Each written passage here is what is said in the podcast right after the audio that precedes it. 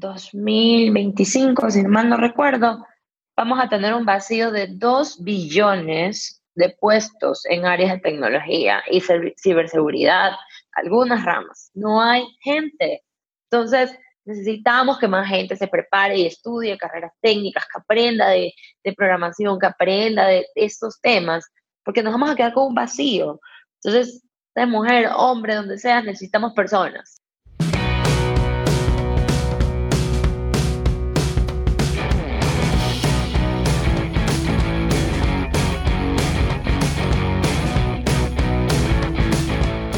Hola, ¿cómo estás? Te doy la bienvenida al podcast Mentalización para Emprendedores, donde juntos nos preparamos para despertar la conciencia. Yo soy Eric Seguel, soy parte de un grupo secreto de innovadores del que tal vez nunca has escuchado hablar. No buscamos empleo, lo creamos. De hecho, planeamos nuestro destino y lo ejecutamos. Mira, existen cosas que sabemos que cambian la vida de las personas. Emprendemos diferente. Descubrimos nuestro talento y luego lo convertimos en negocio. Así fluimos.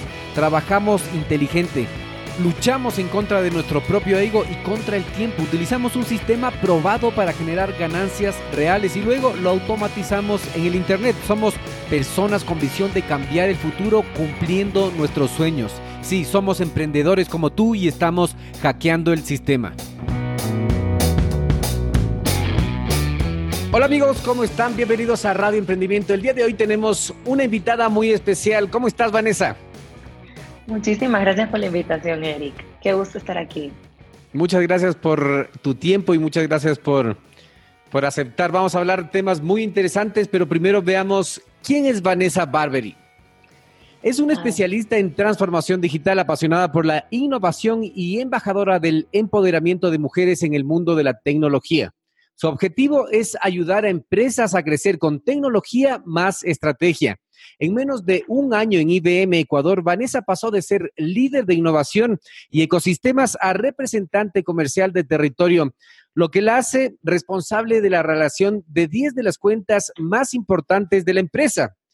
En su paso por Claro, lideró para el país el proyecto regional Customer Experience de América Móvil y antes de eso, a los 22 años, fundó su primera empresa, Digi Marketing. ¿Cómo estás, Vanessa? Por favor, amplíanos esa introducción. Bueno, sí, de hecho, lo has dicho muy bien. Y a mí, mi viaje, mi carrera, a mucha gente le llama la atención porque yo pasé de ser emprendedora al mundo corporativo, lo cual no es lo normal. Generalmente la gente lo hace al revés. Primero trabajas para alguien, de ahí emprendes. Exacto. Entonces, sí, sé que seguramente es algo de lo que vamos a hablar hoy día en esta entrevista. No me cabe duda. no es lo normal, lo sé, lo sé. Pero bueno, ha sido un viaje muy, muy interesante. Pero sí, así es. Ahorita estoy en IBM, estoy muy, muy contenta acá. Estoy ya desde hace más o menos un mes en mi nuevo rol, bueno, casi dos meses ya, en mi nuevo rol. Eh, manejo las cuentas claves de la compañía, lo cual es todo un desafío. Eh, son cuentas súper interesantes, tienes de telco, de retail, de producción de alimentos, de varias industrias. Y apoyar, mi trabajo es apoyarlos y acompañarlos durante su proceso de transformación digital. Entonces, estoy muy, eh, muy contenta porque no solamente puedo aplicar lo que yo conozco en tecnología, sino que yo aprendo muchísimo de las industrias a las cuales estoy atendiendo. Una experiencia increíble. Claro, me, me, imagino que tu, que tu camino y tu conocimiento y lo que haces día a día te enriquece mucho en conocimientos de la transformación digital. En base a, a eso, tu especialidad, ¿cuál es no solo tu especialidad en todo el área de, tu conocimiento, sino que algo que te apasione y que tú vivas y no te canses de hacerlo. Bueno, mira, realmente eh, yo soy comunicadora de profesión y yo creo que he logrado un mix súper interesante de ser una persona que puede hablar de tecnología sin eh, meterse en la parte técnica, el bit y el byte. yo sé cómo conversar de tecnología con la gente, cómo cómo hablar de lo que la tecnología puede hacer por ellos, ¿ya? Y cómo los, puedo ayudar a conseguir sus objetivos. Y eso realmente me apasiona, me encanta, me encanta sentarme con distintas empresas, distintos, eh, distintas áreas, conocer cuáles son sus dolores, sus desafíos y ver cómo yo puedo ayudarlos a resolver esos temas a través de tecnología. Te digo, para mí, no se siente como trabajo. Realmente me fascina, eh, lo que hago me encanta y, y de verdad es súper interesante porque hoy tú ya no solo hablas de tecnología con el gerente de sistemas. O sea, sin irnos muy lejos, vengo a una reunión con un gerente de cobranzas que me dice, bueno, y con tecnología, ¿cómo puedo automatizar la operación de cobranzas? Me reúno con gente de compras, con gente de marketing. Entonces, eh, creo que estamos en un momento muy interesante en la historia, en el que ya te das cuenta de que la tecnología tiene impacto transversal en toda la organización. Eso me apasiona mucho. Y eh, como causa personal, y lo dijiste al inicio del, del, cuando hiciste mi introducción, yo creo que todavía tenemos que trabajar mucho en el gap de la mujer en la tecnología. Hay muy pocas, somos pocas las mujeres en tecnología y, y realmente podemos aportar muchísimo en este campo, sobre todo porque hoy se ha vuelto más humana que nunca. Entonces, eh, tener habilidades de comunicación, saber escuchar, saber comprender, todas esas habilidades que una mujer eh, tiene y puede aportar, hoy son súper necesarias en este campo. Entonces, eso digamos que es como mi visión personal, cómo podemos meter a más mujeres a trabajar en este mundo. Wow, así es, porque en realidad el empoderamiento de las mujeres en este siglo es importante. Dicen que mm, va a tomar mucho más relevancia que, el rol de los hombres, porque además que en la historia se ha visto que detrás de cada gran hombre, cada celebridad, existía una gran mujer que también le ayudó a, llegar a donde, donde llegó. Por ejemplo, Albert Einstein o mm, Tomás Alba Edison, cualquiera de persona, personaje de la historia interesante tú ves y tuvo detrás una gran compañera. Bueno, yo creo que más que tomar más relevancia o ver quién es más importante, eh, yo creería que sería cómo abrimos oportunidades iguales para todos, ¿no? Y, y realmente por muchos años la mujer no se metía en roles técnicos, porque ni, ni siquiera es un tema de prohibición, es un tema de que tú no te veías ahí. O sea, bueno, yo prefiero estudiar algo más orientado a humanidades, eh, habilidades blandas. Entonces hay que ver, bueno, a ver, ¿por qué nos está metiendo? ¿Qué, ¿Qué, es lo que está pasando? ¿Por qué no es atractivo? Porque esas preguntas lo tenemos que hacer, es un tema de mercado. Y bueno, la idea es ver cómo podemos atraer a más mujeres y de paso también eh, que, que, jueguen en las mismas eh, oportunidades para, para todos, ¿no?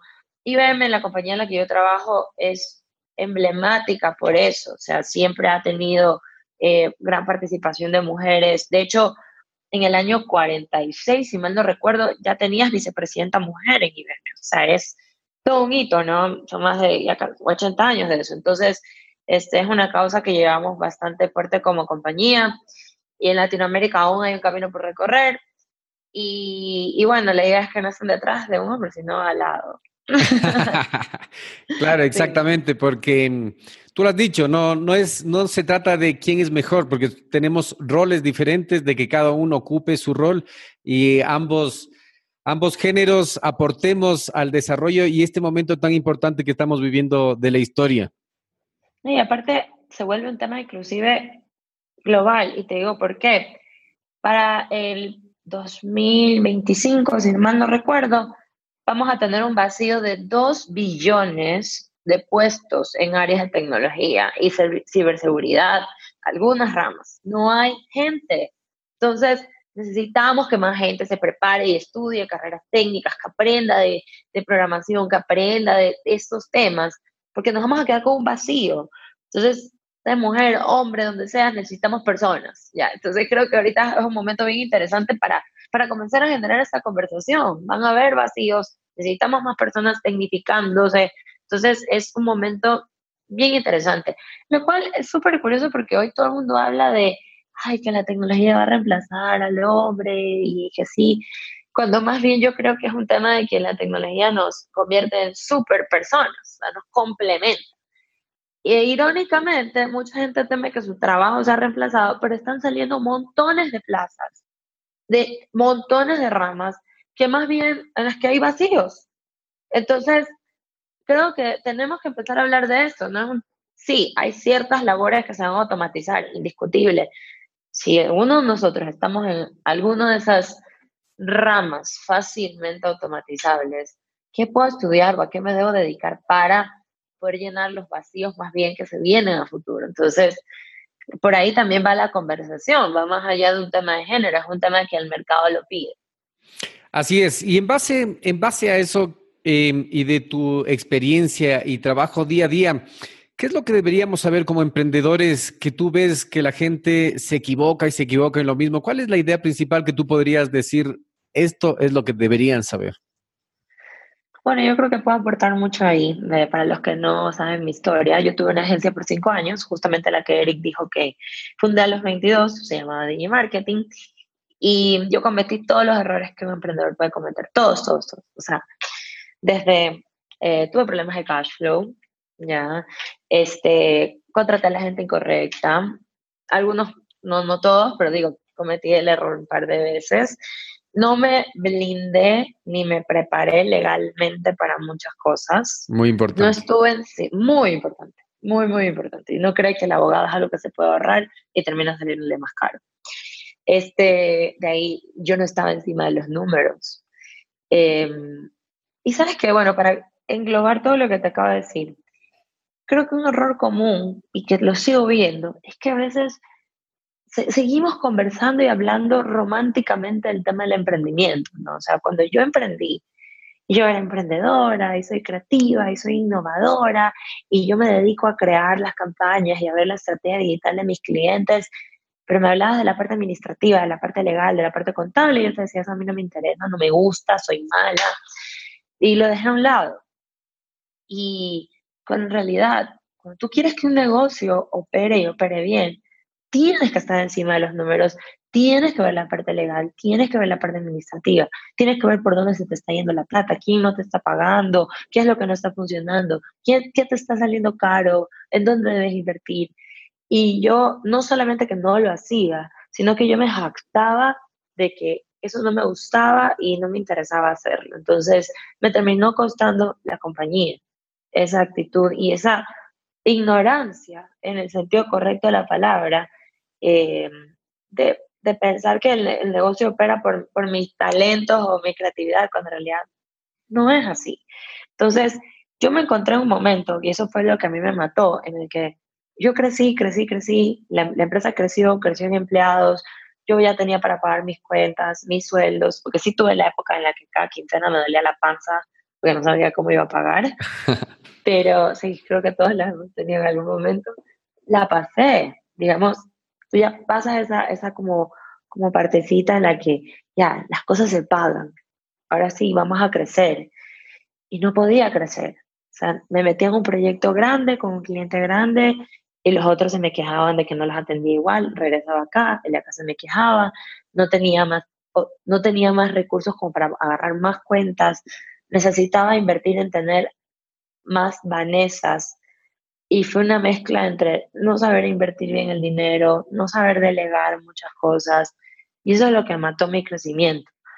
Y, y eso es un consejo que yo siempre doy. De hecho, hace poquito me tocó hablar en el Focus Nights de mi, de mi fracaso.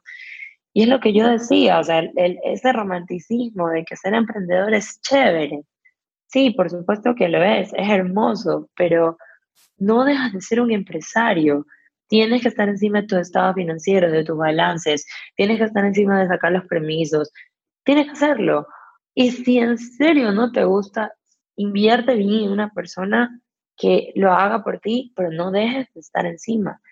A mí me pasó que mi contadora me estaba robando y yo no me di cuenta. falta de control. Falta de control. Yo confiaba, yo firmaba cheques. Em, y, y, bueno, capaz algunos de ustedes no cometen los mismos errores al nivel al que yo los cometí, pero, pero no, no nos quitemos la idea de que el emprendimiento es, es una empresa que hay que operarla y hay que tener todo en orden, hay que tener directorios, hay que revisar los números, hay que ponernos metas, toda esa parte aburrida, hay que hacerla. Yo eso lo aprendí trabajando para otros, porque hoy ya lo veo y yo no había tenido esa experiencia había trabajado en un par de empresas antes, pero digamos que no me había metido al nivel al que estoy ahora en una operación. Y hoy te das cuenta la importancia de, de tener avance versus plan, de crearte un scorecard, de tener bien planteados los KPIs, de saber qué has cobrado y quién no has cobrado. O sea, todo eso hay que tenerlo bajo control. Así mantienes el negocio saludable. Ese creo que sería mi, mi consejo. Qué interesante lo que nos acabas de decir, porque es verdad, muchas veces se piensa que el emprendimiento es una cosa increíble, soy emprendedor, te metes en la cultura del emprendimiento, pero muchas veces te enfocas más en el logo, en el branding que en los números, cuando los números son lo importante. Los números te van a ayudar a decidir a dónde ir, qué puedes hacer, qué no puedes hacer, qué es lo que tienes que vender, si es que llegas a tus metas o no, etcétera. Entonces, si no tienes el enfoque en tus números puede pasar cosas como que se te va de control y cuando en, arca abierta hasta el justo peca, si ve muy fácil llevarse una persona sin valores, se puede, se puede hacerlo. Y además que mm, eh, para mí la historia que acabas de contar podría decirse que es Digi Marketing University. O sea, aprendiste todo lo que tenías que aprender ahí. Todo, todo, todo. Fue una lección dura, cara, pero muy buena. Y yo, y lo dije hace poco, es una cicatriz que llevo en mi corazón con muchísimo cariño, porque fue durísimo. Ya ahorita nos reímos y te los cuento así, pero imagínense todo el, el sobre todo el último año, para mí fue súper doloroso, sobre todo en la parte en la que tú ves que tu bebé se te está yendo, o sea, perdí el control. Y tú, eh, como emprendedor, es bien duro cuando tienes que dejar ir a tu negocio. O sea, tener la, la valentía de decir, hasta aquí llegué, no voy a esperar a, a, a que todo eh, se ponga peor, ¿no? Preferibles retirarme ahorita, irme con estilo, cerrar las cosas y ya, y, y llegar a ese punto es bien duro, porque uno, uno trata de negarse, ¿no? De decir, no, no, no, ¿sabes qué? Voy a hacer esto aquí, con esto se va a solucionar todo, y con esto se va a arreglar, y con esto, ta, ta, y voy a reemplazar a esta persona y voy a ponerla de acá, y, y empiezas a dar como esos manotazos de ahogado, y, inclusive tú te, te, desilusionas de tu, de tu negocio, ya para mí ni siquiera era, de un momento que para mí ir a la oficina ya era, ay, venir y lidiar con problemas, y lidiar con temas que se me habían hecho bolas de nieve, ¿no? Entonces, creo que supe salirme al momento correcto y mm, fue duro. Y aparte de eso, agrégale la presión de, la gente, porque yo salgo de marketing y claro, me hace una oferta. Claro, era mi cliente, por eso yo tenía relación con ellos. Claro, me hace una oferta para que vaya de gerente de transformación digital. Y yo acepté. Y la gente me decía, no, ¿Cómo vas a dejar tu negocio? ¿Cómo vas a irte a trabajar para otro? Esa presión también, o sea, ya de por sí la decisión es dura, estás dejando a tu bebé ir, yo le había invertido casi que toda mi juventud a esa, a empresa, y, y, encima la gente diciéndome eso, mi familia diciéndome eso, y tú tener la valentía de decir, sabes que no, esto es lo mejor para mí ahorita. Y, y yo realmente me fui, eh, lo vi como una super lección, entré Claro muy contenta y te puedo decir que fue la mejor decisión de mi vida porque empecé a aprender otras ligas. Y una telco es una industria tan linda pero compleja. Y pasé de una empresa de nueve personas a una empresa de tres mil personas. Entonces, para mí fue un giro de 180 en mi vida y realmente espectacular. Muy, muy chévere. Qué bien, entonces em, también algo que quiero destacar de lo que habías dicho, que muchas veces uno no se asesora bien con profesionales especializados en cada, en cada área y lo que pasa es que sale mucho más caro ese ahorro. Por ahora lo, barato sale caro y no te asesoraste. Y la parte legal, la parte contable, la parte, todo esto que va siendo una empresa eh, al último te pasa la factura y el más caro de los servicios de asesoría es la experiencia y te pasa la factura así no la hayas pedido. es cierto, así es. Sabes que yo creo que hay un punto importante también y es que no nos hablan, al menos aquí en Ecuador, de lo importante que es un abogado. O sea, tú no, no se te ocurre, por ejemplo, ir a una reunión con socios, ir con tu abogado. Eso tú lo ves en las películas. Acá no, no se te ocurre.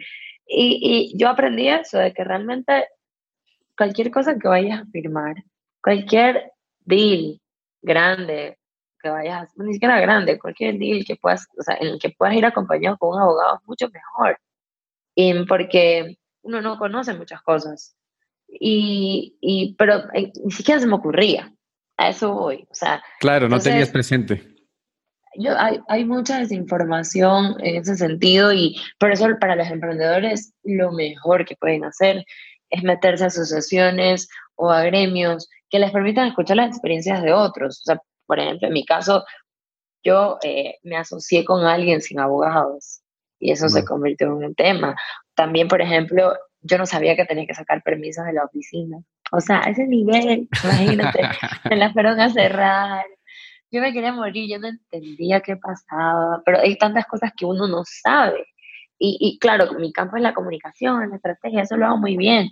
Y, pero de ahí, por ejemplo, temas de, de declaraciones, de temas contables, tienes que asesorarte. O sea, si ya sabes que esas son las patas en las que cojeas, ok, contrata a alguien, pero tú también infórmate. Tú tienes que saber qué están haciendo por ti. Eso, es. importante. Así es, me haces, me haces acuerdo de una película que recién me volví a ver, que es la de mm, red social, Facebook, cómo inició Facebook. Y Facebook inicia con eh, eh, estos dos personajes que eran Mark Zuckerberg y el amigo que era brasileño. Así es. Eduardo, y, va a la reunión sin sus abogados y le hacen firmar documentos. Dice, no, estos solo son papeleos. Y él firma y estaba cediendo todas sus acciones, el 30% de la empresa, sin saber. Sí, así es. Entonces, qué importante lo que dices, eh, no, no solo se ven las películas que uno va con su abogado, no, es para leer claramente lo que uno se está obligando a hacer. Así es, estoy de acuerdo. Lo aprendí con sangre, pero ya lo aprendí. Qué bien, qué bien, Vanessa. Y después de toda esta experiencia que nos has dicho, mucho, mucho conocimiento, que realmente a muchas personas les va a ahorrar mucho tiempo, esfuerzo, dinero, que es asesorarse, de madurar estos sentimientos de, como tú lo has dicho, como, como un hijo, el proyecto tuyo que era como un hijo, dejarlo sacrificar, morirse y dejar esos conocimientos ahí, pasaste a la fase de una corporación grande de, y especialista en transformación digital. Entonces, entrando a este tema de transformación digital, por favor, ¿nos podrías explicar sobre la cultura, el impacto que tiene en la cultura de las empresas, de la organización, la transformación digital, porque mucho se habla de transformación digital, se está, volviendo un término muy conocido, pero ¿qué es realmente todo este cambio y qué impacto tiene en la empresa? Bueno, a ver, te voy a comenzar definiendo qué es transformación digital. Cuando una empresa nace el día de hoy, digamos, hoy yo voy a fundar una empresa, es muy probable que ya nazca digital en muchas cosas. Porque ya está, o sea, de pronto ya tu base de datos la tienes en la nube y ya tienes todos tus aplicativos y programas en la nube, este, ya tienes tu facturación electrónica, ya tienes montón de cosas ya de por sí nacen digital. ¿Qué pasa con una empresa que se fundó hace 30 años, 40 años? Tienen que transformarse. Entonces, esa vendría a ser como la, la explicación sencilla, ¿ok? De qué es transformación. Ahora, si ya nos metemos a cómo funciona. La transformación digital tiene dos patas. Una vendría a ser la gente y la otra vendría a ser tu tecnología, ¿no? tu infraestructura, lo que tú tienes hoy día para que tu compañía opere. ¿okay? Entonces, este, y eso es súper importante lo que te estoy diciendo porque veo que muchas veces hablas de transformación digital solo en la parte tecnológica y la parte de gente es el otro 50%. De hecho, y, y, muchas personas que nos están escuchando lo podrán corroborar.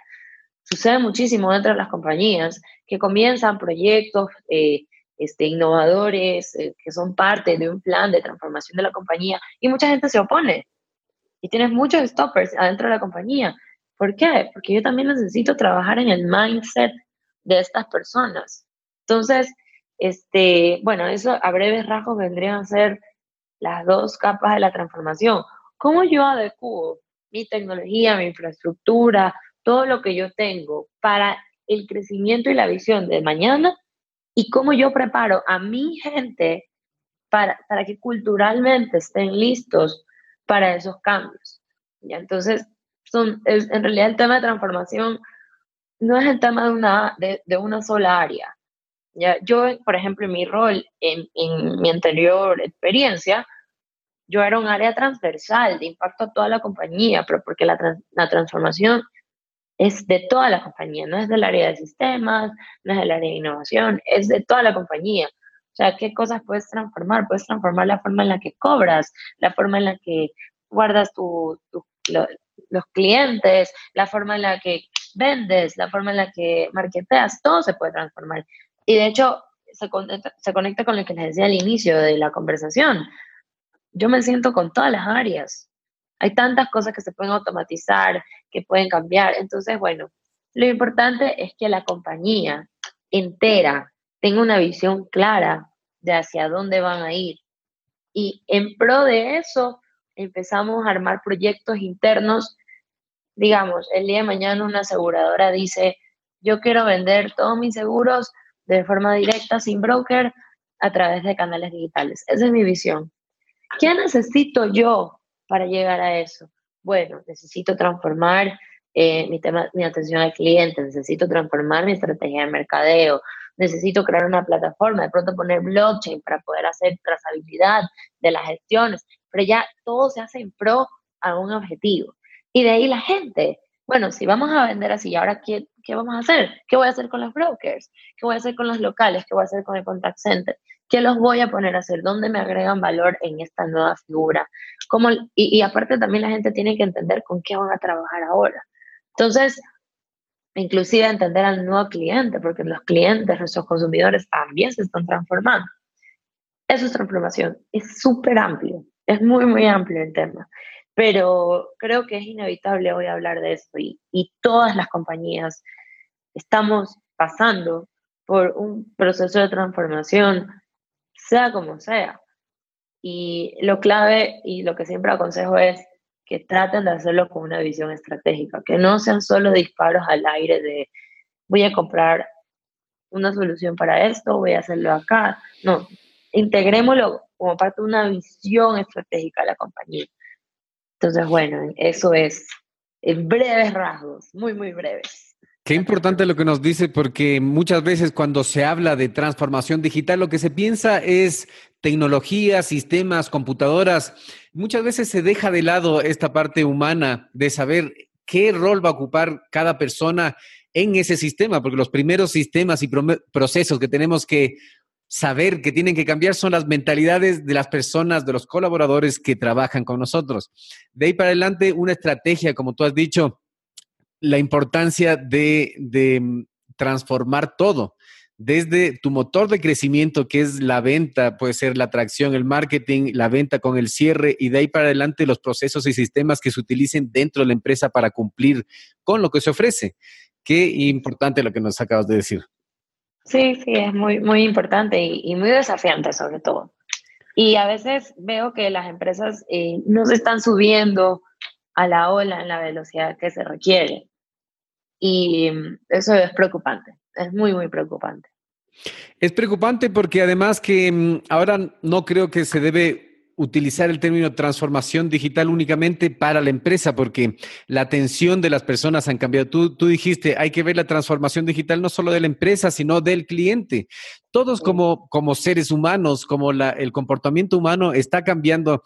Tenemos la atención en el celular, que muchos dicen que es el control remoto de la, de la humanidad tenemos la atención en algunas redes sociales dependiendo de nuestra generación, de cómo, cómo fuimos criados, si pasamos la transición o si ya somos más jóvenes. Cada eh, red social, cada persona tiene su atención puesta en diferente plataforma y, eso nos cambia la cultura, las formas de hacer las cosas, de comprar, de vender, de movernos, de comunicarnos. Es, es clave lo que estás diciendo y de hecho lo complemento. Em, Hoy el consumidor quiere opciones. O sea, yo quiero saber que me puedo comunicar contigo como marca en el canal que a mí me parezca. Si a mí me parece que debo hablar contigo por WhatsApp, quiero tener la opción de WhatsApp. Digamos un banco. Hoy un banco tú puedes llamar, puedes abrir su aplicación, puedes hablar a través de un chatbot, puedes ir a una oficina, puedes tener tu oficial de crédito, tu oficial de lo que sea, este, y se siguen abriendo más y más canales hace unos años se hablaba casi que ay, eh, se van a venir los chatbots y con eso ya se va a reemplazar, ya no van a haber locales. Y no, la idea es cómo yo le ofrezco al cliente la mayor cantidad de alternativas posibles para que él escoja la que a él más le gusta. Y hay un tema generacional, como bien dices. En mi caso, yo detesto que me llames. Ya, no me gusta. Me llaman y no, pero prefiero hacerlo por una aplicación. Yo no he ido al banco desde hace un año y medio, puede ser. Hago todo a través de la aplicación. Este, pero por ejemplo, mi abuela ama ir todas las semanas al banco, es como su parte de su agenda. Claro. Y, pero igual, igual tienes temas de, de gente entre tu misma generación que prefiere ir o prefiere llamar. Lo importante es que yo le ofrezca al cliente la experiencia que él espera y, y aquí viene lo desafiante, que la experiencia sea igual en todos los canales que yo te ofrezco. Eso es lo desafiante y es cuando hablas de omnicanalidad. Entonces, este, pero el cliente de hoy es mucho más exigente y tiene, e, es mucho menos paciente que antes. No sé si les ha pasado, entran a una aplicación, se demora 3, 4 segundos en cargar y te vas. A ese nivel de paciencia estamos. Entonces, este, es, es desafiante porque considerando que hoy tienes gente de distintos grupos de edad, utilizando distintos tipos de canales. Yo tengo que atender a todos y brindarles la misma experiencia. Ya te vas dando cuenta de que el, tema de, de, transformarnos se vuelve mucho más importante. Qué interesante. Y esto que nos dices de que todos los canales que tenga la empresa, todos los canales que tenga de servicio, ya sea por teléfono, por, el, por computadora, por una aplicación, tiene que tener la misma eficacia. A eso te refieres, ¿cierto? Así es, tiene que ser. O sea, digamos, si yo voy a hacer una transferencia en, en la aplicación, debe ser igual de rápida que hacerla en la web, debe, debe hacerla. O sea, ¿qué pasa si en la aplicación es súper rápido y voy a tu banco y hay una filota? Como me causa una, o sea, inclusive hasta discordancia de mensajes, ¿no? Entonces, ese es el desafío en el que nos encontramos ahora, como yo brindo la misma experiencia. No, no sé si les ha pasado que a veces, digamos, vas a, voy a poner el ejemplo del mismo banco, utilizando, hablando que ya estamos en esta industria. Vas a un banco y, y pagas la luz, ya. Vas a otro sucursal, quieres pagar la luz y te dicen, no, aquí no se paga luz. Pero ¿cómo? Si yo fui al de tal lado y ahí sí puede pagar la luz. Sí, pero es que en este no se puede. Y es como, ay, qué horrible, ya. Eso pasa. Y, y ahora, eso que te estoy hablando del mismo canal, ¿qué pasa cuando hay ciertas gestiones que sí puedo hacer en el teléfono, pero que no puedo hacer en la aplicación, pero hay otras que sí puedo hacer en la aplicación que no puedo hacer en el teléfono, y hay otras que tengo que ir al banco a hacerlas. El cliente dice, no entiendo, porque para el cliente es el mismo banco. Yo debería poder hacer todo en cualquier punto de contacto contigo. A eso nos enfrentamos el día de hoy. Y de hecho ya te das cuenta cómo la oferta digital de los bancos ha crecido. Eh, por ejemplo, yo hoy en, en mi banco, el banco que yo utilizo, ya puedo descargar inclusive hasta este, ¿cómo se llama? Estas cartas de... Los certificados bancarios y este tipo de cosas. Bancarios, ya puedo hacer montones de trámites y cada vez le siguen agregando más y más cosas. Entonces, eh, y uno se pone más y más exigente también, y porque ya no perdonas poder hacer algo en un canal y en otro no poder hacerlo. O, por ejemplo, ¿qué pasa cuando yo, digamos, dejo una queja por teléfono y de ahí voy al banco y me vuelven a hacer lo mismo. Y la chica del banco ni sabe que yo me quejé por teléfono ayer de eso. No tenemos todavía vista completa del cliente. Yo debería saber, oye, cuidado con Vanessa, que ayer se quejó de que no pudo hacer tal cosa, trátala bien hoy Deberíamos esta, poder. chica es exigente, viene bravísima. viene bravísima. sí, sucede, o sea, que, que, o que te hacen de nuevo contar la historia, digamos, haces, dejas un caso, una queja con una aerolínea y, te, y mandas el mail furioso de que te cancelaron el vuelo y, y de ahí llamas con tu número de caso y de nuevo te hacen contar la historia. Y de ahí te dicen, ah, le va a llamar a una persona del área de servicio al cliente. Te llaman, a ver, ¿qué le pasó, Eric? Chuta, ya he contado dos veces la historia, de nuevo me haces contar y la vuelves a contar. El cliente ahora espera, no, es la misma aerolínea, ellos ya deberían saber qué fue lo que me pasó, porque lo tengo que contar tres, cuatro veces volvemos al tema de omnicanalidad. Para yo lograr esa omnicanalidad me tengo que transformar. ¿Qué necesito hoy en cuanto a personas y tecnología para que al final del día el, objetivo sea que Eric sienta la misma experiencia en todos los canales, que sienta que está hablando siempre con la misma empresa, que lo conocen, que anticipan lo que él quiere bueno, en, esa era estamos el día de hoy. Qué importante. Entonces, dos pilares fundamentales para la transformación digital. La primera es la estructura tecnológica y muy importante las personas y cómo estos canales van a servir. Tienen que servir, tienen que tener la misma efectividad porque muchas veces, claro, por la gratificación instantánea que nos han obligado a sentir estas tecnologías por tener todo muy rápido, nos volvemos muy exigentes, como tú has dicho, Vanessa, y eh, el tiempo en que perdemos en decir eh, cuál es el caso a una persona, pero la gente no tiene el, sistema del, del, banco, en este caso que estamos hablando, no tiene una base de datos que te diga qué es lo que está pasando, te toca repetir y repetir. Una mente confundida no compra y pues, tienes el riesgo de perder el cliente. Así es, de acuerdo contigo.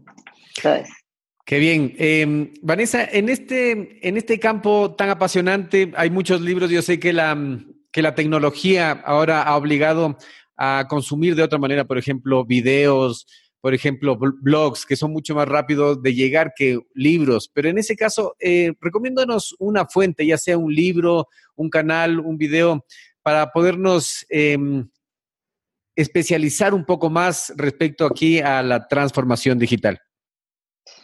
Bueno, a ver, te puedo recomendar algunas cosas. Hay un libro que me encanta, este, sí es sobre transformación digital, que se llama Thank You for Being Late.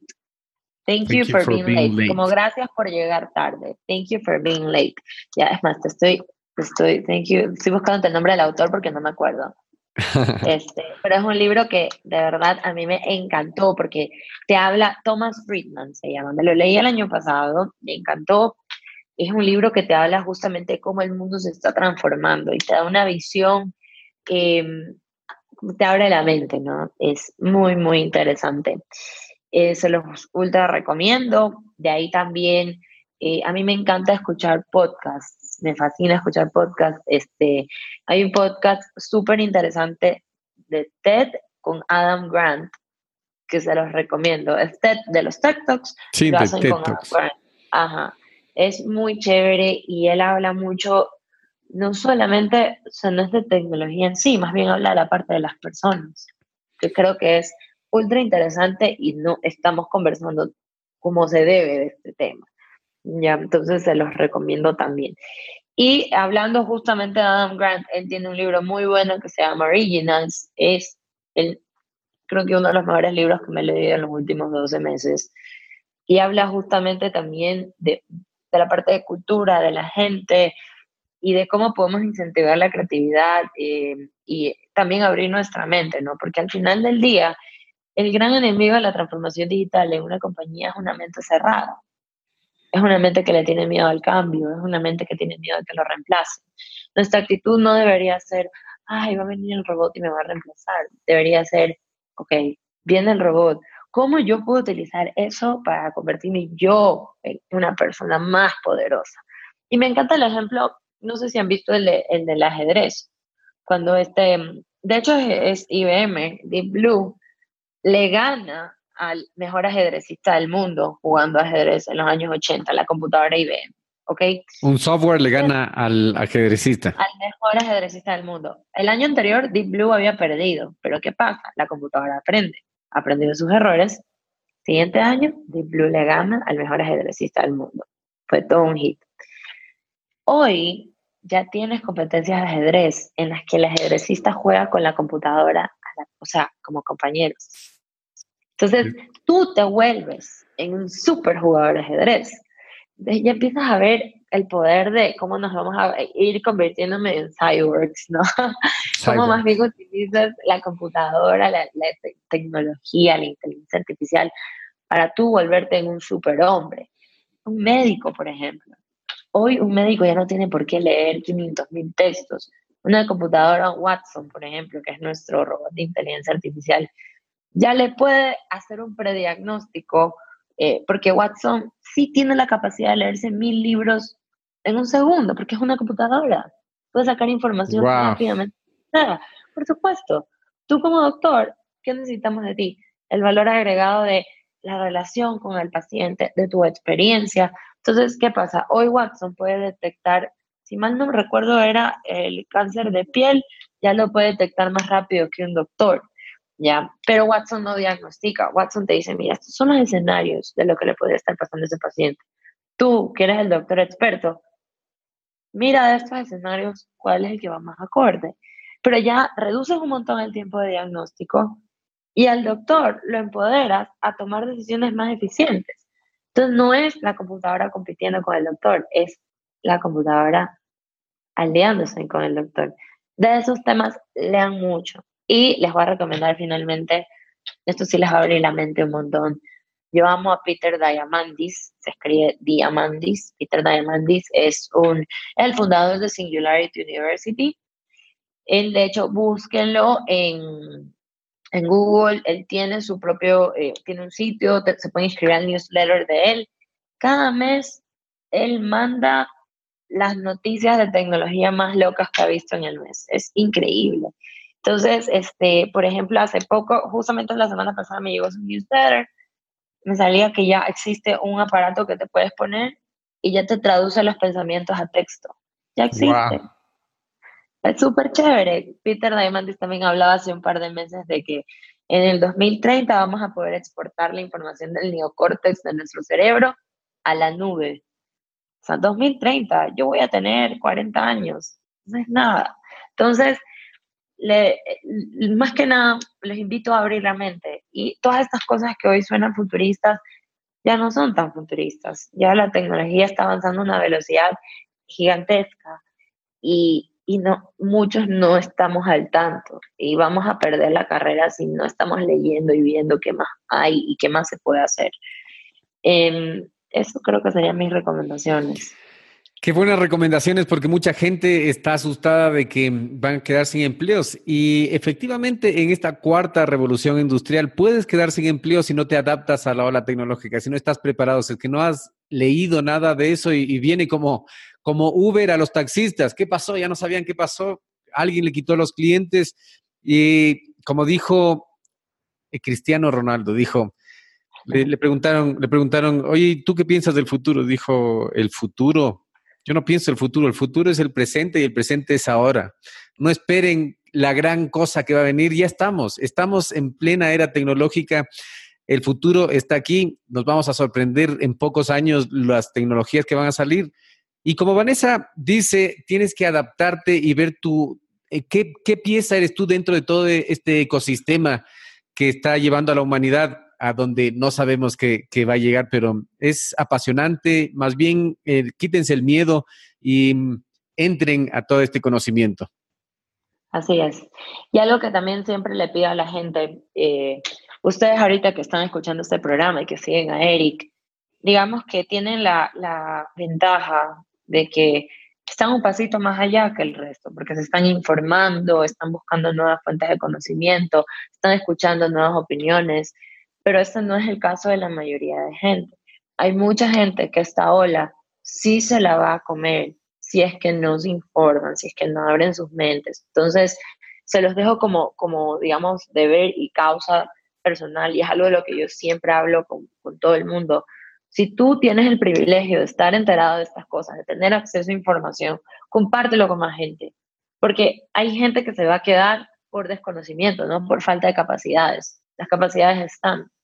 Entonces, de pronto, un operador de contact center, ese es un puesto súper automatizable, muy, muy automatizable. Si tienes algún compañero, amigo que esté haciendo eso, oye, ¿sabes qué? Em, empieza a estudiar, aprende a hacer otra cosa, o cómo utilizas esa habilidad en otro campo. Pero hay que estar viendo, hay que ver qué más hay. Y yo creería que el, el día de hoy muchos de nosotros ya no estamos trabajando en lo que estudiamos. Y es muy probable que en 10 años estemos haciendo otra cosa que hoy ni se nos ocurre. O sea, si me preguntan a mí, yo hace 10 años me decías que iba a ser eh, gerente de transformación digital de una compañía y yo te, hubiera dicho, ¿qué? ¿Qué es eso? Y, el día de mañana vendrá otra cosa y probablemente yo sea directora de hologramas en IBM, no lo sé, o sea, hay tantos cargos que se vienen. De realidad aumentada.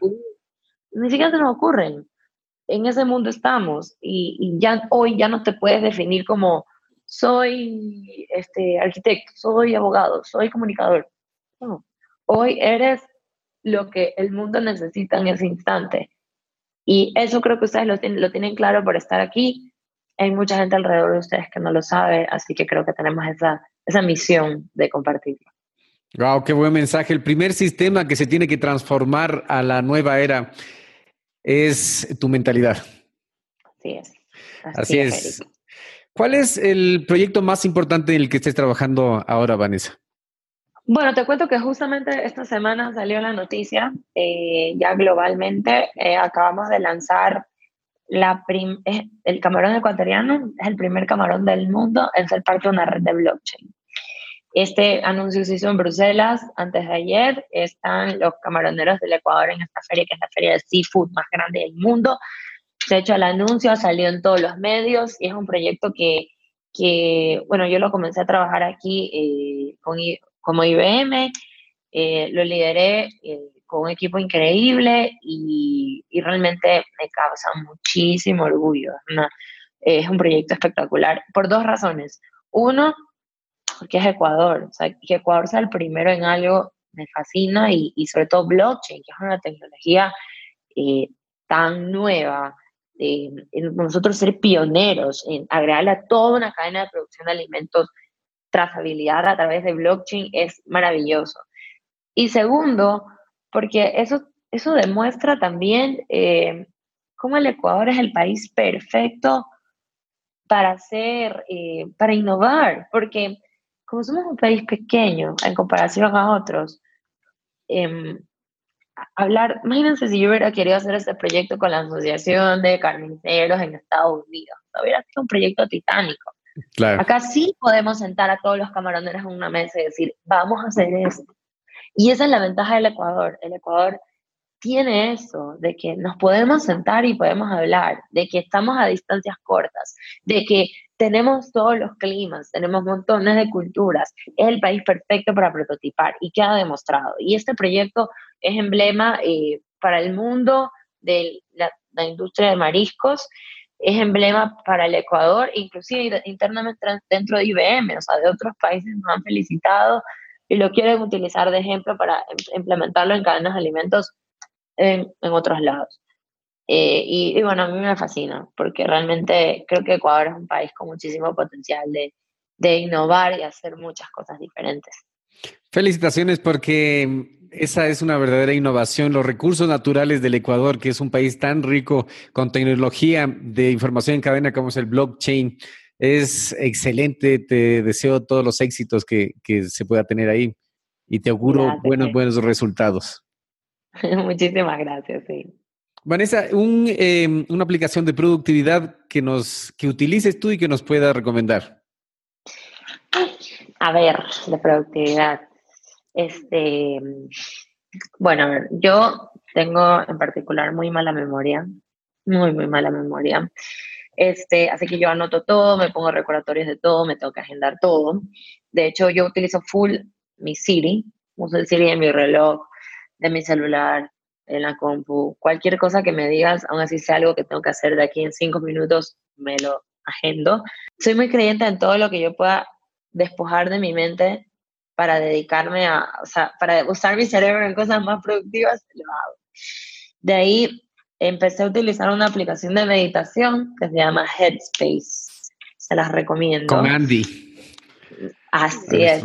Andy la la, bueno, la tengo desde hace un año, me cuesta 12 dólares mensuales, medito todas las mañanas y a veces cuando estoy en la oficina y hay días en los que siento como que ya, este, agarro mi aplicación, me voy a una salita y hago una meditación de tres minutos y créanme que hace toda la diferencia en mí.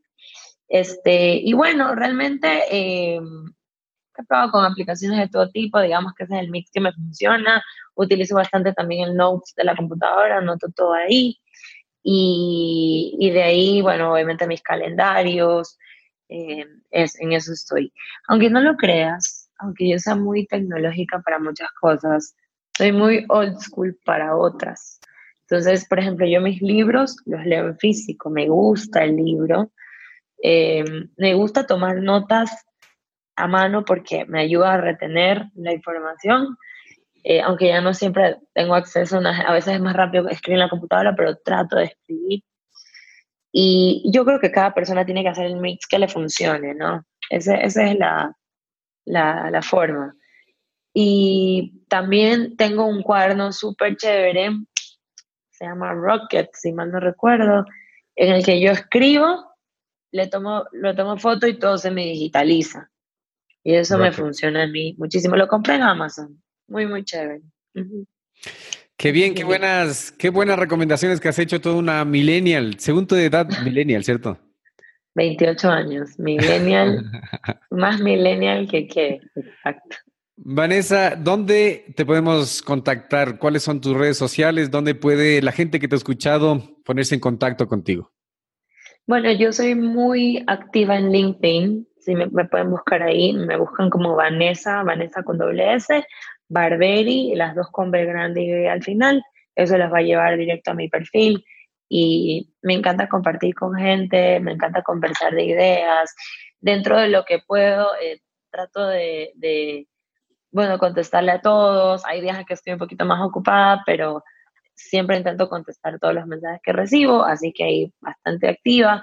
Este, y de ahí también, bueno, en Twitter, en Twitter sí tuiteo un poquito más personal, pero igual lo tengo abierto, me pueden buscar. Estoy como B, B pequeña, Barberi, como mi apellido, con Y al final, las dos con B grande, ahí me encuentran también.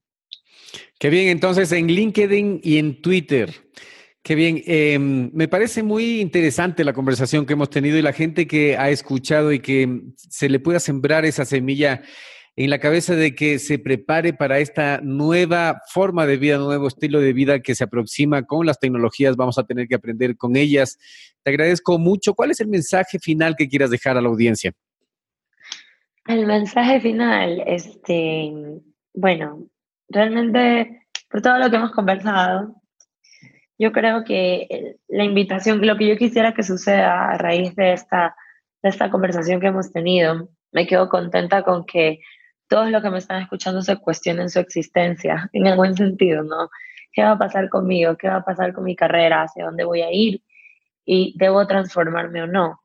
Eso es muy importante. Este, yo inicié como comunicadora, me dediqué de ahí al marketing digital, de ahí me fui por el tema de transformación digital e innovación.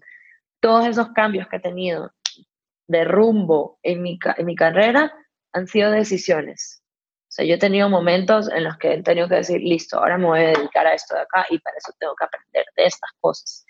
Y también tengo que dejar otras. Hace poco me llamaban para un curso de marketing digital y yo le decía, señorita, yo ya no doy estos cursos. No, que por favor, yo no doy estos cursos de transformación, lo que usted quiera, marketing digital, no. Y tener, y de nuevo utilizo la palabra valentía, ¿no? La valentía de decir, ahora voy a enfocarme en esto, voy a dedicarme a esto, voy a especializarme en esto. Es muy importante y creo que hoy el mundo exige que nos estemos reinventando constantemente. Entonces, ese, ese es el deber con el que los dejo a todos ustedes. Y me cuentan cómo les va, ya les dejé mis redes. Y me olvidaba, también tengo un blog, me pueden seguir eh, de barberi.com, de pequeñabarberi.com. Ahí me buscan y lean lo que he escrito. Tengo un artículo muy chévere que se llama Transformación Personal. Se los recomiendo, creo que va muy en torno a lo que estamos hablando ahorita. Muy interesante, muchas gracias. Vanessa Barberi estuvo con nosotros aquí hablando de transformación digital desde un punto de vista muy interesante que es eh, desde el ser humano y de ahí para adelante todas estas tecnologías que vamos aplicando. Te agradezco, Vanessa, por tu tiempo. Muchas gracias a ti, Eric. La verdad es que me ha encantado esta conversación. Muchas gracias a ti que estuviste escuchando el podcast o que estuviste viendo este video y prepárate para despertar.